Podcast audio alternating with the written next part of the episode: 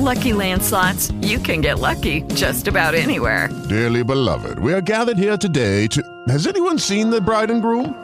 Sorry, sorry, we're here. We were getting lucky in the limo and we lost track of time. No, Lucky Land Casino, with cash prizes that add up quicker than a guest registry. In that case, I pronounce you lucky. Play for free at LuckyLandSlots.com. Daily bonuses are waiting. No purchase necessary. Void where prohibited by law. 18 plus. Terms and conditions apply. See website for details. Muy buenos días, soy Delvis Rizal Ortiz. Les doy la bienvenida a esta edición de Delvis Rizal y compañía. Hace días que ciertas ideas están en mi mente y a mí me encanta compartir eh, mis ideas con ustedes porque es tiempo de que reflexionemos sobre toda cosa que tenemos de frente. Hemos estado expuestos en los últimos cuatro años a cosas muy severas, incidentes muy severos, que hemos manejado muy bien para los severos que han sido, debo decir, en términos de la, de la colectividad. Me siento eh, orgullosa de, de que le hemos dado el frente a tantas cosas duras, una detrás de la otra, una detrás de la otra. Y creo que no van a parar. Entonces empecé a pensar que hay ciertas cosas que nosotros, de las que no se habla, de las que no, que no miramos, porque nuestra cultura, como otras tantas, no son dadas a enseñarle a las personas desde muy pequeños a hacer introspección, a conocerse a sí mismos. Es algo de lo que carecemos. Y gran parte de la problemática que enfrentamos en nuestras vidas cuando creemos que todo es un, desastre es realmente porque no nos conocemos y porque no estamos orientados a conocer el poder que reside dentro de nosotros, no en ninguna otra parte, dentro de nosotros. Que nosotros realmente tenemos todo lo que necesitamos dentro de nuestro paquete, realmente. Eso es una realidad. A mí me consta, no lo digo porque lo leí en un libro, lo digo con mi propia vida. Me he dado cuenta que todas las contestaciones a todas las preguntas están dentro de uno mismo. Pero para uno tener acceso a eso, número uno, uno tiene que abrir la puerta a la introspección. Y número dos, uno tiene que ir examinando y mirando y desarrollando eh, un observador exterior que permita que uno eh, se observe y diga, caramba, fulano, ¿por qué tú estás en esto? Caramba, fulana, ¿por qué tú decidiste esto otro.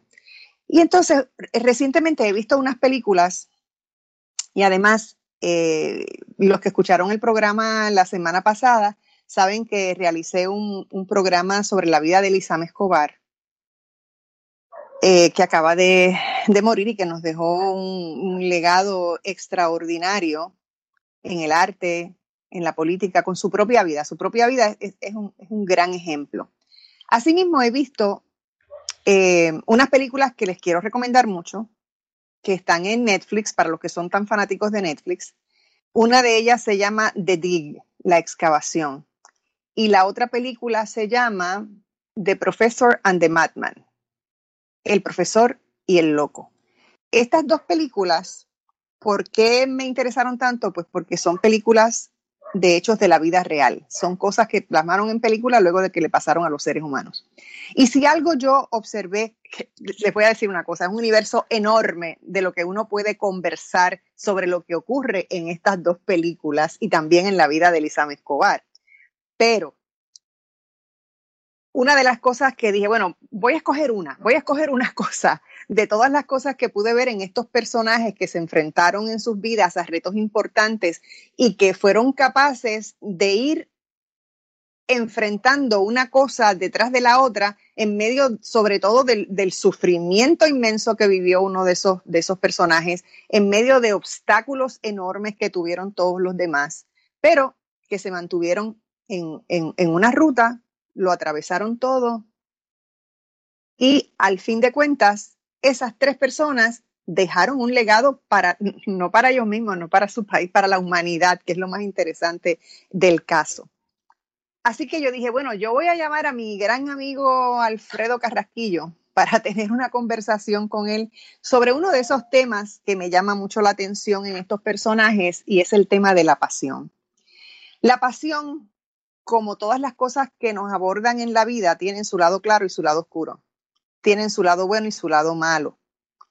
tienen su sufrimiento y su regocijo. Las menciono todas porque son, son eh, palabras que, que se pueden abordar en ese tema y son distintas palabras, pero que viene siendo lo mismo. La cosa es el contraste entre lo positivo y lo negativo.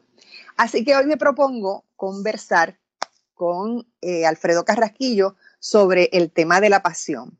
Hablemos de pasión entonces, eh, Alfredo, que no crean ustedes que pasión es una cosa que está simplemente ligada al sexo o simplemente ligada a los martirios de Jesucristo. No, es mucho más allá de eso y eso nos lo va a explicar Alfredo Carrasquillo, para eso está aquí. Buenos días, Alfredo. Buen día, Delvi Grisel. Un placer, como siempre, estar contigo y entusiasmado con la posibilidad de esta conversación. Pues, pues hablemos, ya yo di mi introducción, ahora tú arranca a, reaccionar en lo que dije o lo que, o lo que quieras explicar sobre lo que la pasión es. Explícanos lo que la pasión es. Pues mira, te, ofrecería como un contexto que yo creo que nos puede ayudar a entender esta particularidad de los seres humanos. Eh, y diría dos cosas como punto de partida. Uno, los seres humanos, a diferencia del resto de los animales, tenemos conciencia de nuestra finitud. Sabemos que nos vamos a morir. Usted nunca ha encontrado un lagartijo deprimido porque el fin se acerca. Eso es una preocupación estrictamente humana. Entonces, eso es un elemento importante porque la finitud enfrenta a muchos seres humanos a la pregunta de, bueno, dado que la vida es corta, ¿qué es lo que uno quiere dejar como legado al mundo? Yo tenía un gran maestro en Quebec que decía siempre, cada vez que un joven muere asesinado, la humanidad y la sociedad en la que vivía se priva del legado que ese joven pudo dejar, porque cada ser humano es distinto, único y tendría la posibilidad por la vía de su pasión o de su deseo, de sus búsquedas, de dejar algo que nadie más podría dejar y lo perdemos, ¿no? Y lo segundo, eh, el segundo elemento que quiero mencionar de entrada es que los seres humanos tenemos lenguaje, el resto de los animales hasta donde sabemos no. Y el lenguaje produce en nosotros, y esto un poco los radioescuchas me lo van a tener que querer por fe porque no tenemos tiempo para explicarlo, ¿verdad?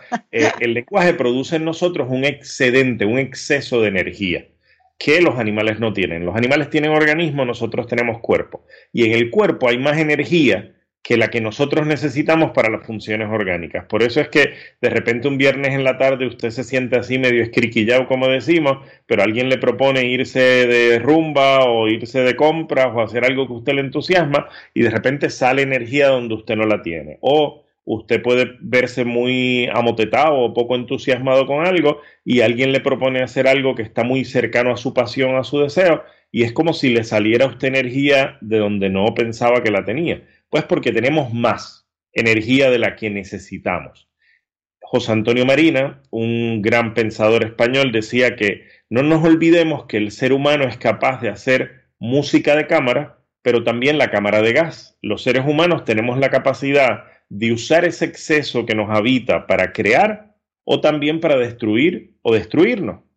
Eh, así que la pasión eh, o, lo que podemos llamar el deseo, ¿no? Esa, eso que en francés llaman el, sujet de la quête, el sujeto de la búsqueda, el ser humano en búsqueda de algo más, es algo que caracteriza a los humanos como una forma de hacer uso de ese exceso de energía que llamamos pulsión, de eso que nos habita, para ir tras algo. Lo que pasa es que nuestra sociedad, el modo que se organiza, preferiría que cada ser humano meramente responda a las demandas sociales y haga lo que le piden y no lo que su deseo le motiva o le inspira a hacer. Así que muchos seres humanos se quedan atrapados en, ese, en, esa, en esa trampa justamente de hacer para complacer a otros en vez de hacer lo que su pasión le mueve, que es donde va a estar su oferta única. Son aquellos seres humanos, los artistas, los atletas, los creadores, la gente que, como muy bien decías en la introducción,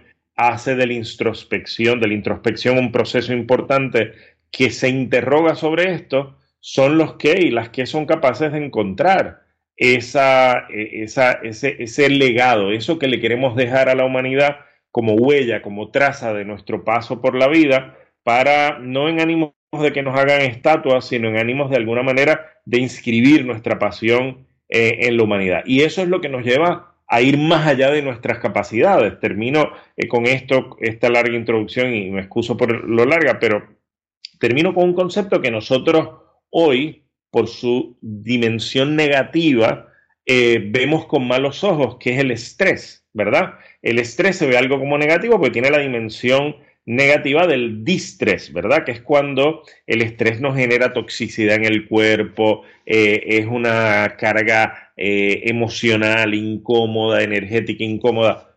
Pero el estrés, no podemos olvidar, como Hans Lee, ese fisiólogo del siglo XIX que eh, acuña este concepto por primera vez, nos decía, el estrés es eso que nos permite a los seres humanos exceder lo que nuestras capacidades nos permite hacer para romper marcas. Son los atletas que rompe récords, ¿verdad? Esa gente que utiliza su energía, su exceso de energía para ir más allá de sus posibilidades, ¿no? Así que ahí está el gran potencial de los seres humanos para hacer cosas que transformen a la humanidad, revolucionar y cambiar las cosas. Es, es esa pasión que nos moviliza eh, eh, tras búsquedas poderosas lo que puede dejar una huella importante de cada quien en la humanidad. El problema es que, como decía un maestro en Nueva York, Stuart Schneiderman, eh, la mayoría de los seres humanos se quedan atrapados en los desórdenes del deseo, ¿no? En, no poder saber cuál es esa pasión que los mueve y qué es lo que le podrían regalar a la humanidad.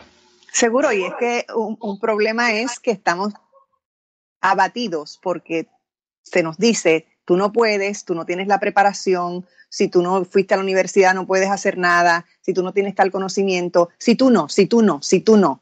Ese es el si tú no que lamentablemente una buena parte de los seres humanos se administran eh, que los acaba. Yo de hecho ayer acabo de leer, Alfredo, en un reportaje yo creo que de CNN, esta nota de una, de una mujer estadounidense de 27 años, que es, es madre, y que mm, el asunto después de las elecciones, ella entró en, en el Internet y ya tú sabes cómo funciona la cosa del Internet, y la agarró QAnon y la mm. convenció de que todo eso era un fraude, de que si Biden venía al poder, los iban a meter a todos presos.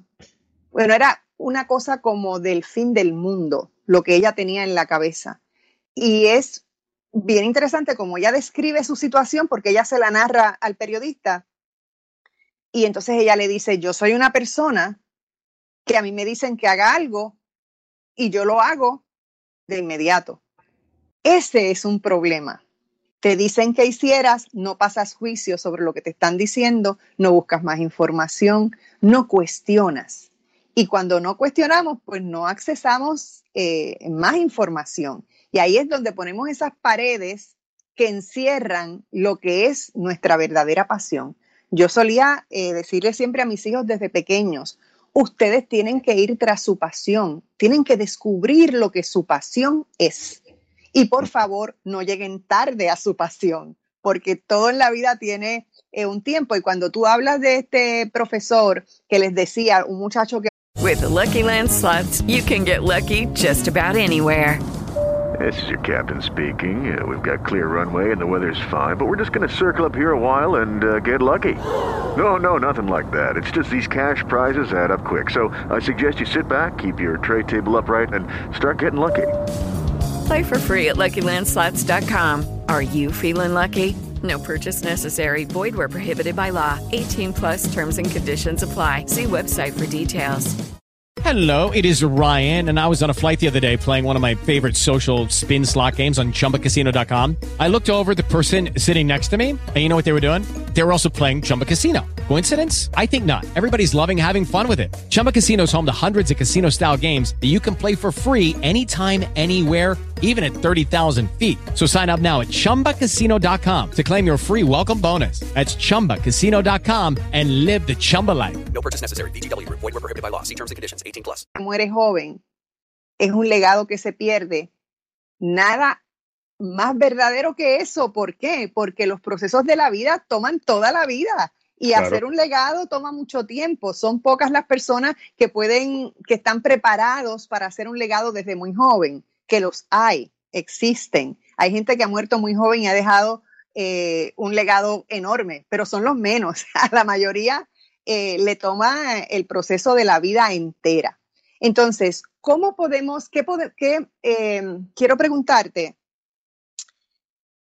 qué cosas, qué detalles, qué puntos tú puedes señalar para que nosotros reconozcamos o vayamos en busca de lo que pasión es? Porque otra cosa, como estamos tan acostumbrados a, a la... Hay palabras como pasión que están identificadas con ciertas cosas.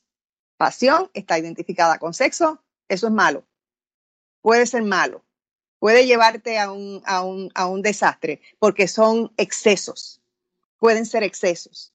Pasión puede ser sufrimiento, porque ahí está la pasión de Cristo. Pero estamos hablando de otra cosa como pasión. Entonces, ¿cómo podemos ayudar a nuestros radioescuchas que no han entrado en contacto con esa parte de su ser para que puedan identificar y reconocer? Mira, espera, espera, espera, espera, espera, espera, que estoy mirando el reloj y veo que ya estoy a punto de la pausa y después no te quiero interrumpir. Así que discúlpame, discúlpame, por favor. Voy a hacer la pausa y cuando regresemos hablamos de lo que pasión es. No se vaya nadie. Estamos de regreso en Delvis Grisel y compañía y hoy estoy en la gratísima compañía de Alfredo Carrasquillo.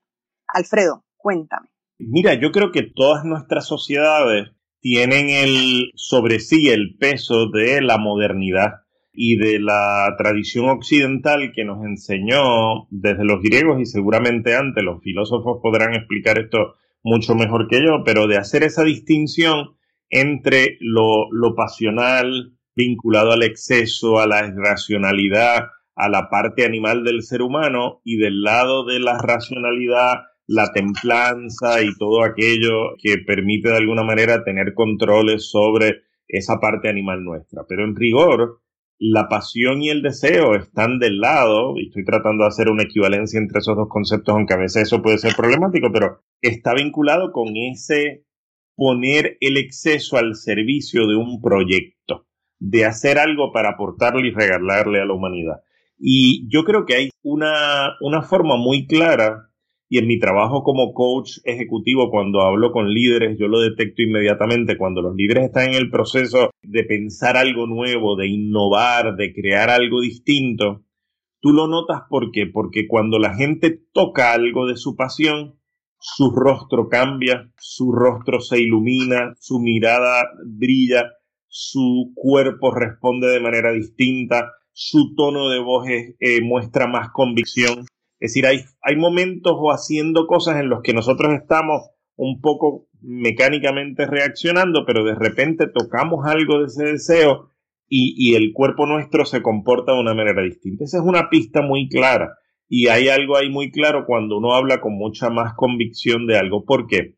Porque decías ahorita algo que es muy cierto. Los seres humanos nos dejamos atrapar muchas veces por las devaluaciones de los otros, como nuestros padres, nuestros maestros, adultos de nuestras vidas nos devalúan y nos hacen pensar en nuestras limitaciones más que en nuestras potencialidades, como tú decías al comienzo.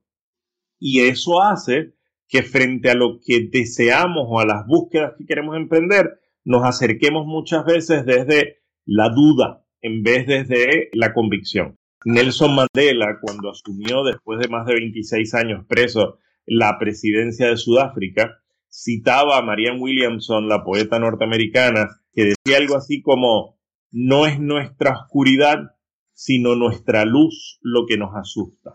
¿no? Exacto. Es decir, es, es que en verdad lo que nos da miedo es como mirar el sol, lo que nos da miedo es que dentro de nosotros tenemos mucho más poder del que nos permitimos desplegar y regalarle al mundo. Entonces, esto hasta tiene una dimensión política. Las sociedades muy controladoras no quieren que los seres humanos entren en contacto con esa dimensión porque todo el mundo sería potencialmente revolucionarios en el sentido de transformar la realidad, de crear cosas nuevas.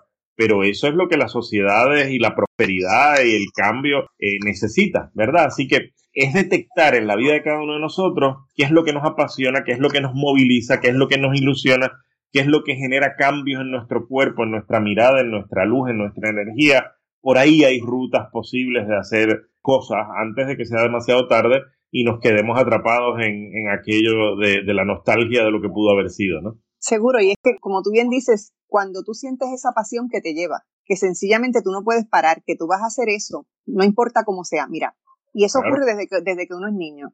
Yo recuerdo un vecino mío que yo quiero muchísimo y es, es adulto hoy, es un viejo ya, y lo quiero muchísimo y sigue siendo en cierta medida un niño.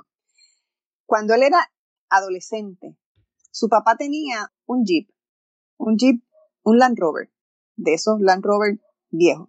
Y ese niño desde pequeño yo observaba que desde muy pequeño él le regalaban los juguetes que le regalan a los varones, que si un carrito, que no sé qué, y esos juguetes siempre terminaban completamente desbaratados. O sea, él los desarmaba, los desarmaba y los volvía a armar.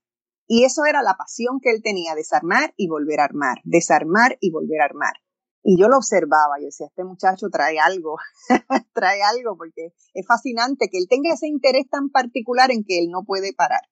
Pues cuando llegó a la adolescencia, eh, que ya podía guiar y todo lo demás, su papá le pasó el, Land Rover a él para que se moviera. Y él dijo, ese Land Rover yo lo voy a desmantelar y lo voy a construir otra vez. Y yo lo vi, le tomó yo no sé cuánto tiempo, yo creo que un par de años, pero la realidad fue que lo desarmó completo, completo, en potecitos, las tuercas, las no sé qué, y lo volvió a armar bellamente para su propio uso. Y era evidente que lo movía la pasión por eso, por ese, por ese asunto. Y si nosotros empezamos a darle valor a nuestra vida, porque de eso se trata, si él lo pudo hacer es porque él asumió y puso valor en eso, asumió el valor y le dio valor. Era importante para él. Y por eso pienso yo que en las pasiones es bien importante uno reconocer qué valor te da a ti lo que te apasiona. Claro. no para otros, no, no, para otros, para ti, no, no para quien está allá y te está mirando, sino como tú miras en ti mismo tu valor y reconoces tu valor dentro de eso que tú estás haciendo. Totalmente.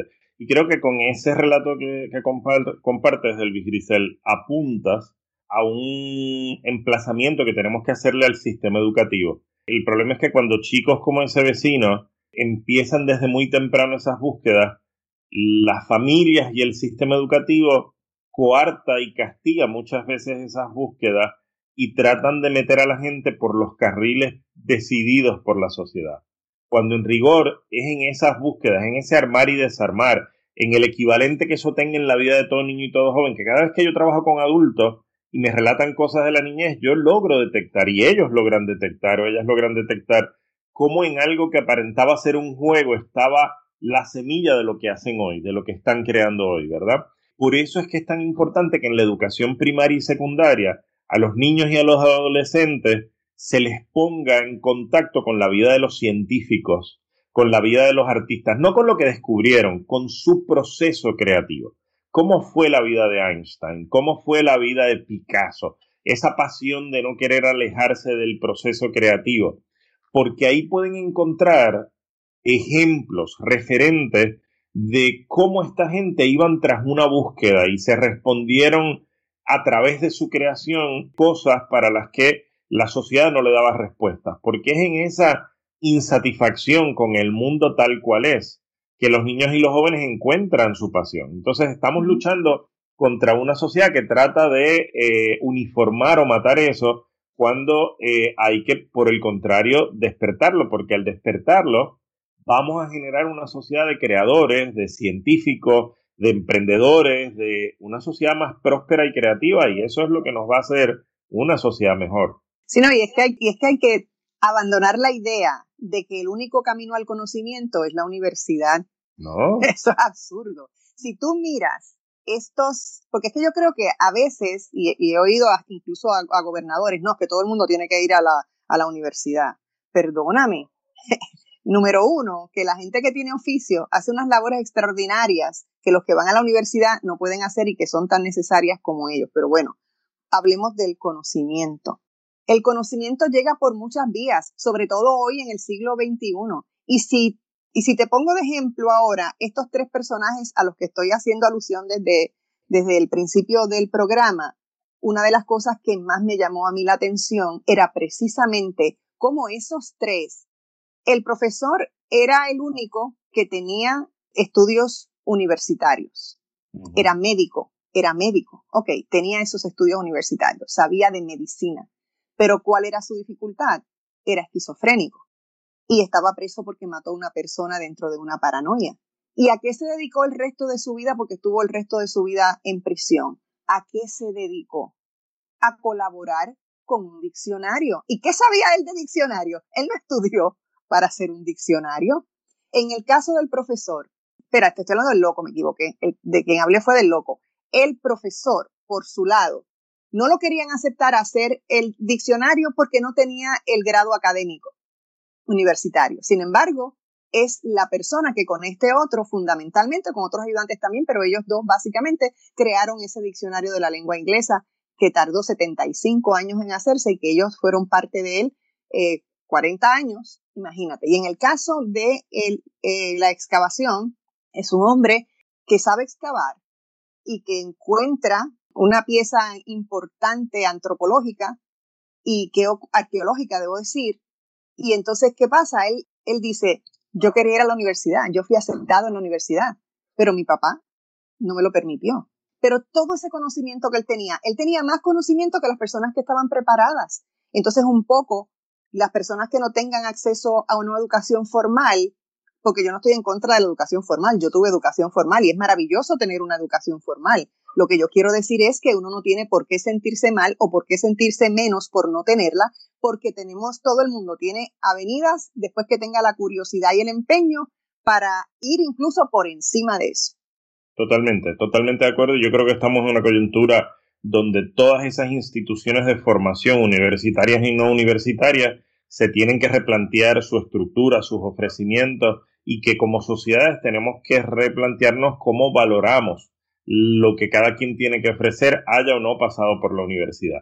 Pero en uno de los relatos que, que compartes, en uno de los casos que compartes, yo creo que hay otro elemento donde nuestras sociedades están muy atrás en la comprensión y es el de la locura o, lo que llamamos locura, que es la psicosis. Eh, yo siempre le digo a mis amigos psiquiatras que la psiquiatría no entiende la psicosis. Nunca ha entendido la psicosis porque le tiene miedo, pero eh, le tiene miedo a, a, esa incomprensión y a lo que la psicosis moviliza o nos asusta en nosotros. Pero cuando uno desde una óptica no de, de la devaluación. With lucky landslots, you can get lucky just about anywhere. Dearly beloved, we are gathered here today to. Has anyone seen the bride and groom?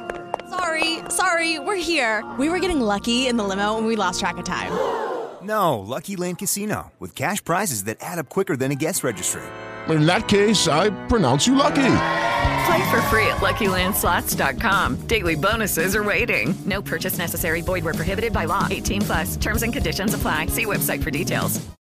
As a new Western Union customer, you can enjoy a $0 transfer fee on your first international online money transfer. Send money to your family and friends back home the fast, easy, and reliable way. Visit westernunion.com or download our app today to get started, and your first transfer fee is on us. FX gains apply, not available for credit cards and transfers to Cuba. Services offered by Western Union Financial Services Inc. and MLS 906983 or Western Union International Services LLC and MLS 906985. De la enfermedad, sino desde una óptica de que el psicótico es alguien diferente, es otra forma de ser un ser humano, uno descubre que son gente movilizada en la vida por la pasión de reparar cosas que en el mundo no funcionan, de, de, tratar de corregir defectos del mundo. Y uno identifica psicóticos importantes a lo largo de la historia, eh, que uno pues formula la hipótesis de que lo fueron por cómo hablan y por una cantidad de cosas, y fueron grandes transformadores en sus momentos, ¿verdad? Grandes creadores y que aportan cosas. Entonces, ahí tenemos otro gran desafío, cómo nuestra sociedad se acerca a la psicosis desde una perspectiva más humana para tratar de entenderla y no privarse así la aportación grandiosa, potencialmente grandiosa, que los psicóticos pueden hacer a la humanidad. Sobre todo porque tienen una visión profunda. Claro. Profunda. El caso es que su visión dentro de eso es una visión profunda de la realidad. Eso Totalmente. es así. Tengo que pausar, pero regresamos en breve. Ya estamos aquí de nuevo y estamos aquí Alfredo y yo apasionados con esta conversación, tenemos que admitirlo. Sin duda. ¿Verdad, ¿Verdad, Alfredo? Bueno, Claro. yo quiero, hace algún tiempo yo estoy viendo un comercial en televisión en el que participa Paula Abdul, yo no sé si tú lo has visto. No. Y entonces ella está hablando de que, cuál es el problema de salud que ella enfrenta, que le un poco le destruye su carrera artística, ¿no? porque es dolorosa. Pero el caso es que ella dice que la forma en que ella enfrenta las cosas y en que ha enfrentado su vida y su éxito es que a ella no la detienen ni las dudas, ni las distracciones, ni las voces en su cabeza. Y eso es clave. Y sin duda. Yo, yo creo que, que una de las cosas que más caracterizan a las personas orientadas por su deseo y por su pasión es la capacidad de estar enfocadas, ¿verdad? Eh, de no dejarse distraer. Decía un, un, ex trabajador de Google la semana pasada en el país que, que el gran problema de nuestros tiempos es la atención, la, dificultad, la cantidad de ruido que hay allá afuera en las redes sociales, por ejemplo, y la dificultad para enfocarnos. Pero yo lo observaba, mi hija tiene ya 17 años, pero a lo largo de su adolescencia, yo observaba que habían cosas que a ella no le llamaban mucho la atención, sobre todo cosas de las escuelas, aunque salía bien, pero eso le costaba enfocarse. Pero ahí donde algo que ella hacía o en lo que se embarcaba tocaba su pasión, podía tener 10 mosquitas a su alrededor, ella no se iba a distraer, ¿verdad? Esa capacidad de enfocarse, y uno lo ve en los artistas. Eh, uno de mis artistas favoritos es el colombiano Fernando Botero, ya tiene casi 90 años o más de 90 años, no me acuerdo, y todavía todos los días en París va a su taller y pasa el día entero trabajando y creando. ¿Qué explica esa pasión de la gente que no conoce del retiro, que no conoce de los fines de semana, que está absolutamente entregada? Entonces, si te fijas, toda la lógica de, de, de, del bienestar que vende la sociedad actual, de que tienes que tener balance vida-trabajo, de que tienes que tener tiempo para relajarte, para descansar, la gente que está apasionada se pasa todo eso por el forro, la gente que está verdaderamente apasionada lo que quiere es estar trabajando y haciendo y creando porque saben además que se le acaba el tiempo, que la vida es corta y quieren terminar cosas, ¿no? Yo tuve una profesora en, Nueva York, filósofa que murió el año pasado, Agnes Heller, que decía que, que eh, tenía casi 80 años y hablaba de los 20 libros que le quedaban por escribir. O sea, ella estaba enfocada en todo lo que quería hacer y bueno, cuando la muerte llegara que la sorprendiera. Y la sorprendió nadando casi a los noventa y pico de años, pero era una de sus pasiones. O sea que ahí es que está la energía para nosotros un poco ganarle, ganarle al tiempo, ¿verdad? Ganarle a, a la vida. Uh -huh. Y bueno, deshacerse uno de las ideas que tenemos adentro que impiden todo esto, porque es, es increíble cómo nosotros no podemos abrir la puerta de adentro hacia afuera para ver y cómo permitimos que todo ese pensamiento negativo entre y le abrimos la puerta para que entre. Y claro. algunas cosas están demasiado en nuestro interior. Si empezamos a reflexionar, que yo creo que reflexionar es clave dentro de todo esto, hay que plantearse las cosas, hay que, que sencillamente no darlo todo por, por sentado. Ah, como tú me lo dijiste, yo te lo creo. No, yo, tú estás chévere, tú eres Alfredo Carraquillo, tú sabes de muchas cosas, pero yo no tengo por qué, yo puedo cuestionar las cosas Correcto. que tú me digas, ¿por qué no? Si yo puedo buscar información aquí y allá y después te puedo decir, Alfredo, tenías razón. Tenías toda la razón, pero ¿qué pasó? Yo lo cuestioné, yo lo busqué y yo obtuve ese beneficio. Y eso es lo que yo digo que nosotros tenemos que hacer para, para poder liberar nuestras pasiones. Uh -huh. Tenemos que, que, ir, porque hay otra cosa que se enfrenta con la pasión que son los miedos. Hay que uh -huh. ver cómo los miedos, los temores destruyen nuestro ser, destruyen nuestras posibilidades. Y son nuestros propios miedos, no son los miedos de más nadie. ¿Qué hacemos? ¿Qué claves? Eh Seguro. Yo, yo, creo que aquí hay, no, no, primero lo, lo, que es importante es no culparnos ni castigarnos por, por ceder estas cosas, ¿verdad? Porque yo creo que hay una dimensión humana que tenemos que reconocer y un poco ser compasivos y generosos con nosotros mismos. Eh, los seres humanos nos enfrentamos a la ausencia de garantías quisiéramos tener garantías de que las decisiones que tomamos son las correctas. Eso no existe. Esa posibilidad no está a nuestro alcance. Así que siempre tenemos que elegir y tomar decisiones corriéndonos riesgos. Nunca sabemos que eso es el camino eh, correcto, ¿verdad? Eh, segundo, que nos acompaña siempre la duda y la incertidumbre, excepto a los psicóticos que no dudan, pero al resto de nosotros nos acompaña la duda. Y entonces ante la duda y la fragilidad que genera, los otros que tratan de ejercer poder en nosotros, imponer su saber y su autoridad, aprovechan ese terreno fértil para tratar de darnos certezas o seguridad, que son falsas certezas y falsa seguridad, y de alguna manera nos controlan. Y nuestros tiempos son tiempos todavía más inciertos porque veníamos de una época donde las cosas eran bastante blanco y negro. Eh, ya hoy no es así, vivimos una zona de unos tiempos de zonas grises, así que cada quien tiene que elegir. Así que la ruta, yo siempre digo que mi trabajo eh, con líderes y con organizaciones, yo me dedico a destrabar obstáculos, ayudar a otros a, soltar las trabas, a que nuestra vida ha sido la acumulación de un montón de cosas que nos han impedido convencernos de ese potencial que nos han hecho temerle a la luz y es lo que tú muy bien decías, la variable aquí más importante es la variable del, miedo, ¿no? Yo recordaba ahorita el discurso de posesión de Nelson Mandela. Nelson Mandela decía que, bueno, que, la valentía, que, el arrojo, no es la ausencia de miedo, sino la conquista del miedo. Uno conquistar ese miedo que nos habita para, a pesar de él, seguir, a, seguir adelante, ¿no? Y entonces es, es abrirnos esa posibilidad. Y la clave está en lo que tú decías al comienzo de esta conversación, en la introspección, en lo que eh, los que estudian el tema de la inteligencia emocional, que es la madurez emocional del ser humano, dicen que es el pilar principal. Nosotros tenemos que lograr ampliar nuestra autoconciencia, el conocernos a nosotros mismos, el entender cuáles son esos miedos profundos que nos habitan y nos limitan, ¿no? Hay una cosa que se ha pasado, se ha dado en llamar el síndrome de la impostura. Y el síndrome de la impostura afecta a gente no particularmente mediocre, sino a gente muy capaz y talentosa, que todo el mundo los observa y piensan que van a hacer cosas grandiosas, pero ellos en lo más íntimo de su corazón, por alguna extraña o estúpida razón, están convencidos de que no son capaces, que pensamos que no podemos, ¿verdad? Eh, y sentimos que lo que hemos hecho es engañar a todo el mundo y que somos unos impostores. Por eso es que se le llama el síndrome de la impostura. Y un poco cuando esa persona interroga eso, logra abrirse a otras posibilidades, ¿no? Y la clave está en algo que Ralph Waldo Emerson, el pensador americano, decía, Everything looks permanent until its secret is known. Todo parece permanente hasta que develamos su secreto. Cuando a través de esa introspección de esa interrogación de nuestros obstáculos, de nuestras trabas, esas cárceles de nuestra propia creación, ¿verdad? Porque no, el enemigo principal somos nosotros mismos, ¿no?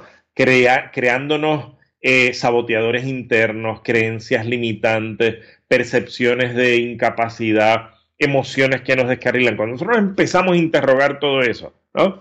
Eh, yo, por ejemplo, te hago una confesión abierta. Soy una persona que a veces, cuando me quedo con coraje con alguien, puedo tener mucho resentimiento.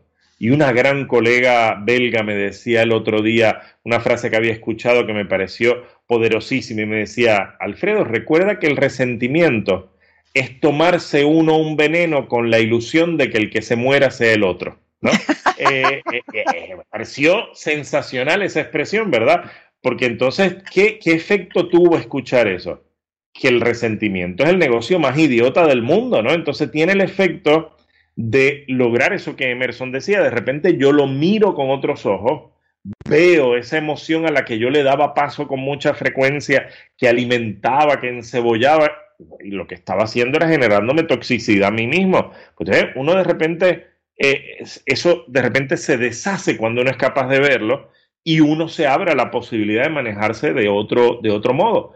Y si ese manejarse de otro modo abre a que uno les regale al mundo algo distinto, pues es espectacular. Y, solo le toca a la gente probarlo un poquito para, para empezar a saborear otra forma de vivir la vida, ¿no? Y eso me lleva a comentar que los sentimientos no son ni buenos ni malos. Cuando tú tienes un sentimiento, eso es tu sentimiento y tú lo tienes que aceptar, así como tú te sientes en ese momento. Lo importante es que además de que los sentimientos no son ni buenos ni malos y tú no te tienes que castigar ni tienes que sentir mal ni porque tuviste coraje, ni porque te sentiste feliz, ni porque, no sé, ni porque ninguna cosa, pero al lado de eso tú tienes que saber que tú tienes la elección de cambiar. Tú tienes que vivir el sentimiento como vives el luto, como vive uno eh, tantas cosas, porque todo hay que atravesarlo, no se puede saltar. Pero entonces uno también tiene que ponerle límites a eso. El sentimiento no se puede ir de la raya. Claro, porque uno, porque uno, uno, uno elige. Eso es otra cosa que nosotros, yo creo que tenemos que, no aprendemos porque no se nos enseña y no se nos pone en contacto con eso. Toda acción tiene una reacción igual o distinta. Si nosotros entendemos eso, sabemos que todo está en nuestras manos y que todo es responsabilidad nuestra. Y que en la medida que tú te abres a eso y tú dices, bueno, pues fíjate, ya estuve bastante coraje, ya creo que, que lo puedo dejar ir, que lo puedo dejar escapar. Creo que de eso es de lo que tú, de lo que tú estás hablando. Sí, sí, sí. Pues No, eso totalmente. Mira, mira, yo tengo un gran colega argentino que vive en España, Jorge Alemán, que decía, recordemos que hay dignidad en la tristeza. ¿m? Nuestra sociedad es una sociedad que nos hace sentir mal cuando estamos tristes o cuando damos paso a una emoción que se supone que no es consona con nuestro bienestar, porque se suponía que se supone la expectativa, la demanda social que se nos hace es que tenemos que estar contentos todo el tiempo. De ahí la estupidez de las clasificaciones psiquiátricas de que cualquier tristeza prolongada ya es depresión o no. Es decir, los seres humanos, nuestras emociones no son una línea recta, sino son subidas y bajadas, ¿verdad? De acuerdo a lo que se está viviendo en la vida. Pero en tu planteamiento alertas de algo muy importante. Hay dignidad en la tristeza, pero cuidado con cogerle el gustito. Es decir, con- cuidado con quedarnos atrapados ahí y, y meternos en, en la queja, ¿verdad? Esta amiga belga que te mencionaba ahorita decía también, cuidado con unirnos al, al coro de los desencantados, ¿verdad? La gente que como está desencantada del mundo, pues entonces vive su día a día quejándose de todo lo que está mal, en vez de reconociendo que los seres humanos tenemos la posibilidad de transformar las cosas para que el mundo nos devuelva la ilusión, pero para eso hay que trabajar, hay que hacer cosas, hay que movilizarse y no quedarnos instalados en la queja, eh, que hay, ahí hay un goce mortífero en estar en, en eso y en quedarnos en esas emociones.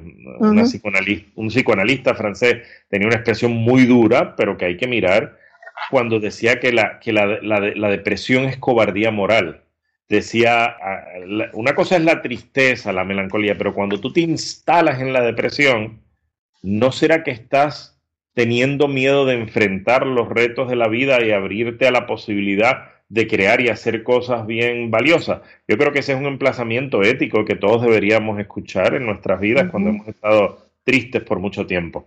Seguro, tengo que hacer una pausa y cuando regrese quiero hablarle a las madres sobre la tristeza. Regresamos en breve. Estamos de regreso y ya estamos en, nuestra, en nuestro último segmento, no lo puedo creer. Pero bueno, se me ha ido súper rápido esta hora. Eh, cuando estabas hablando anteriormente sobre la tristeza, instalarse en la tristeza, recor- recordé una experiencia mía propia. Yo tengo tres hijos que hoy en día son, son adultos, pero cuando eran niños y yo tenía, estaba divorciada, estaba con ellos aquí sola, era una vida muy, acer- muy azarosa, yo tenía que, tenía la responsabilidad económica mayor, era un, toda clase de retos. Y entonces yo solía muchas veces estar deprimida o triste, pero yo hacía algo importante, porque, y esto es lo que le quiero decir a las madres, sobre todo en este tiempo de la pandemia, que las madres tienen tantas y tantas responsabilidades, sobre todo las mujeres que son madres y maestras, que están, el reto que tienen en la casa con la tecnología, con los niños, con los propios estudiantes, es brutal. Y entonces yo cuando yo me veía demasiado metida en, en, en, la tristeza porque tenía razones para estar triste además, no, no era cuestión de que yo me buscara la tristeza, sino que en muchas, en muchas instancias pues habían sucesos y situaciones que eran realmente fuertes y difíciles de enfrentar. Eso le afecta mucho a los niños, pero eso no quiere decir que tú tienes que salirte de la tristeza y presentarle a los niños que tú estás en el momento más alegre de tu vida. Lo que yo hacía era sencillamente traer a los niños, iniciar una conversación con ellos y decirles, les voy a decir, yo estoy triste por esto, por esto y por esto. Ustedes no son responsables. Ustedes no tienen nada que ver con lo que a mí me pasa. Lo único que yo les pido es que tengan comprensión en este momento que yo estoy pasando, que va a pasar, no se preocupen que va a pasar, pero en este momento estoy triste y tengo que vivir esa tristeza. Pero esto no tiene que ver con ustedes.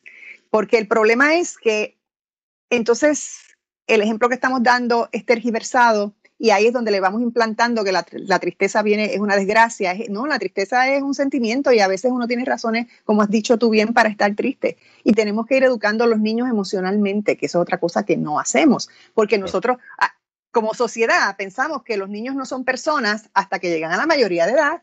Por favor, mis hijos me salvaron la vida a mí desde. Si, es, si yo no hubiera tenido esos niños, posiblemente no estaría viva. Totalmente.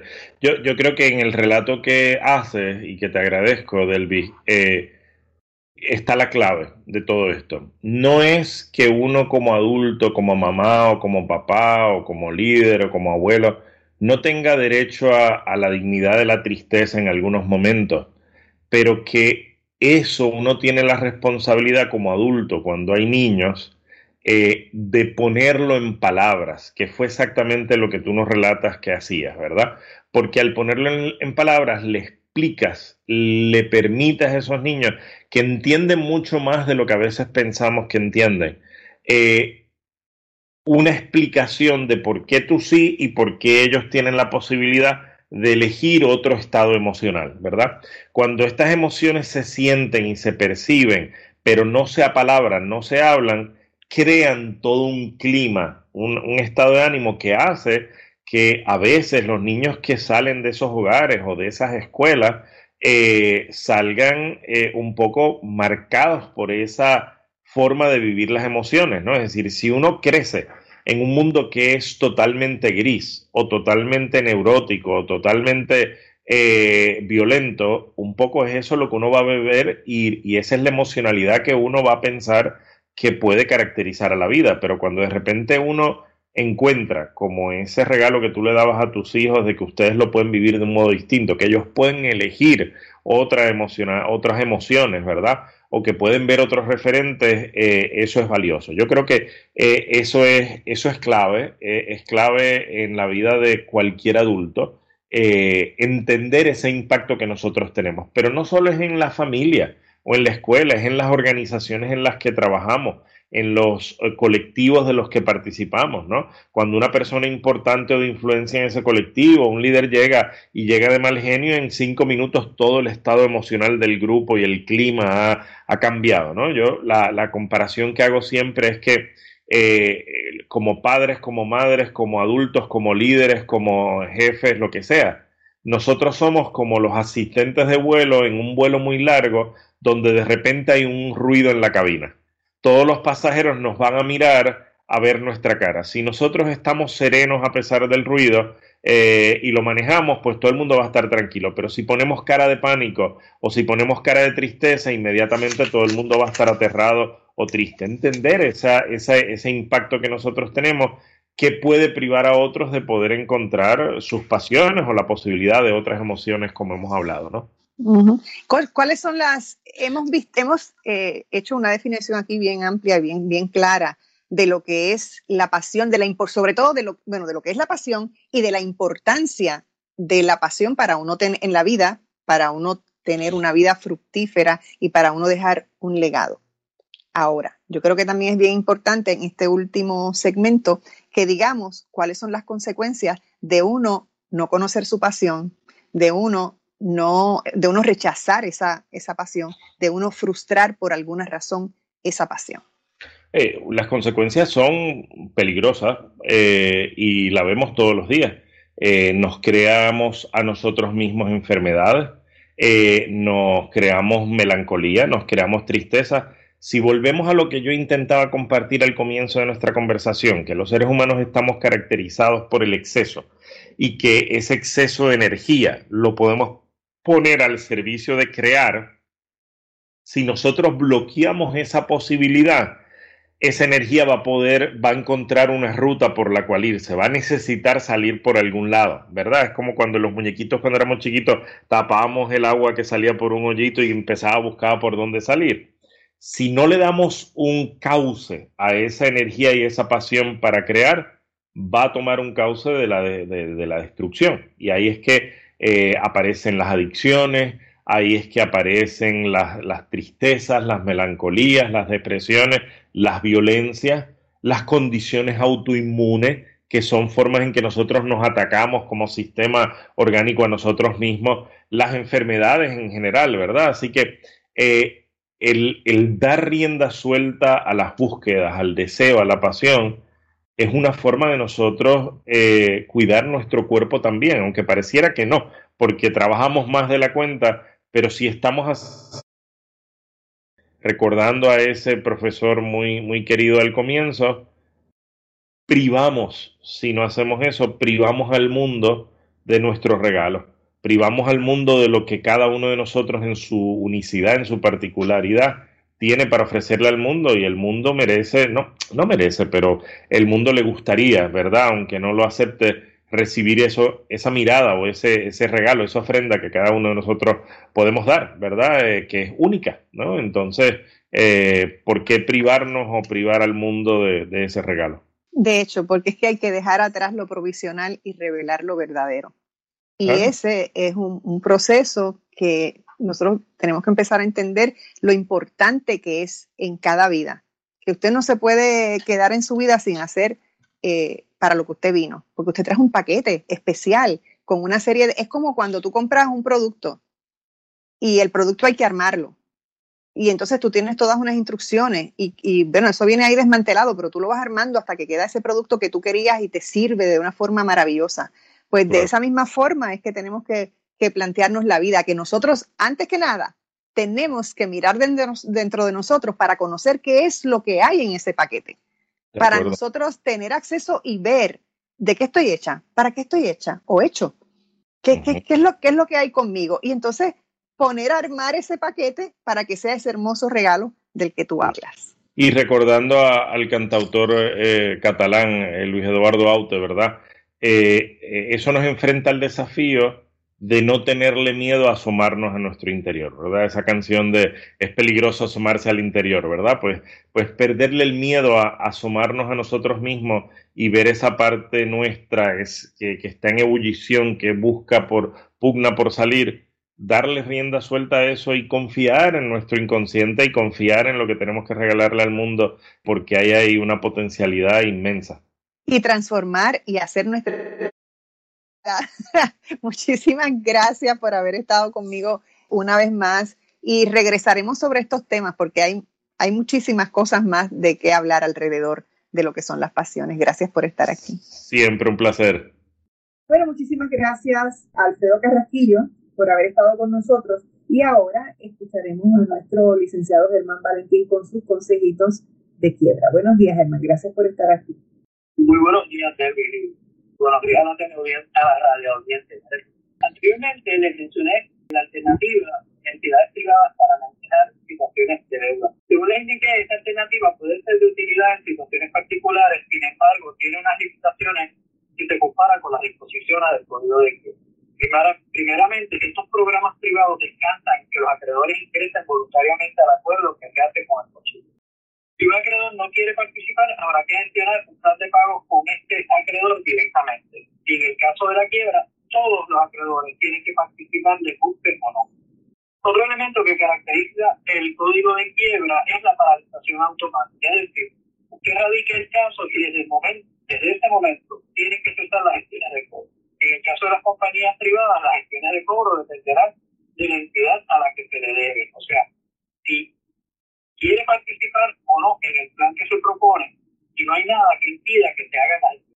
El procedimiento de quiebra le permite alterar los derechos de acreedores que tienen alguna propiedad en garantía de su deuda, siempre y cuando no sea la propiedad que sea su recurso principal, por ejemplo, un automóvil.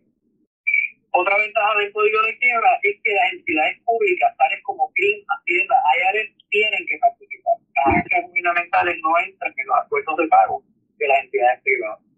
¿Cuál es la alternativa más conveniente? Pues eso dependerá de las circunstancias particulares y es por eso de suma importancia que se consulte y se oriente con un profesional en cuanto a la alternativa que más le conviene. Para orientación sobre este tema o cualquier asunto relacionado con la ley de quiebra, se puede comunicar conmigo al 403-787-403-1270. La orientación es gratis y recuerde que no tiene nada que perder y mucho que ganar. Muchísimas gracias, Germán. Comentarios. Bueno, amigos, hasta aquí nos trajo el tren hoy. Muchísimas gracias por escucharnos. Que tengan un día maravilloso y sobre todo lleno de mucha paz. O'Reilly Auto Parts puede ayudarte a encontrar un taller mecánico cerca de ti. Para más información, llama a tu tienda O'Reilly Auto Parts o visita oreillyauto.com.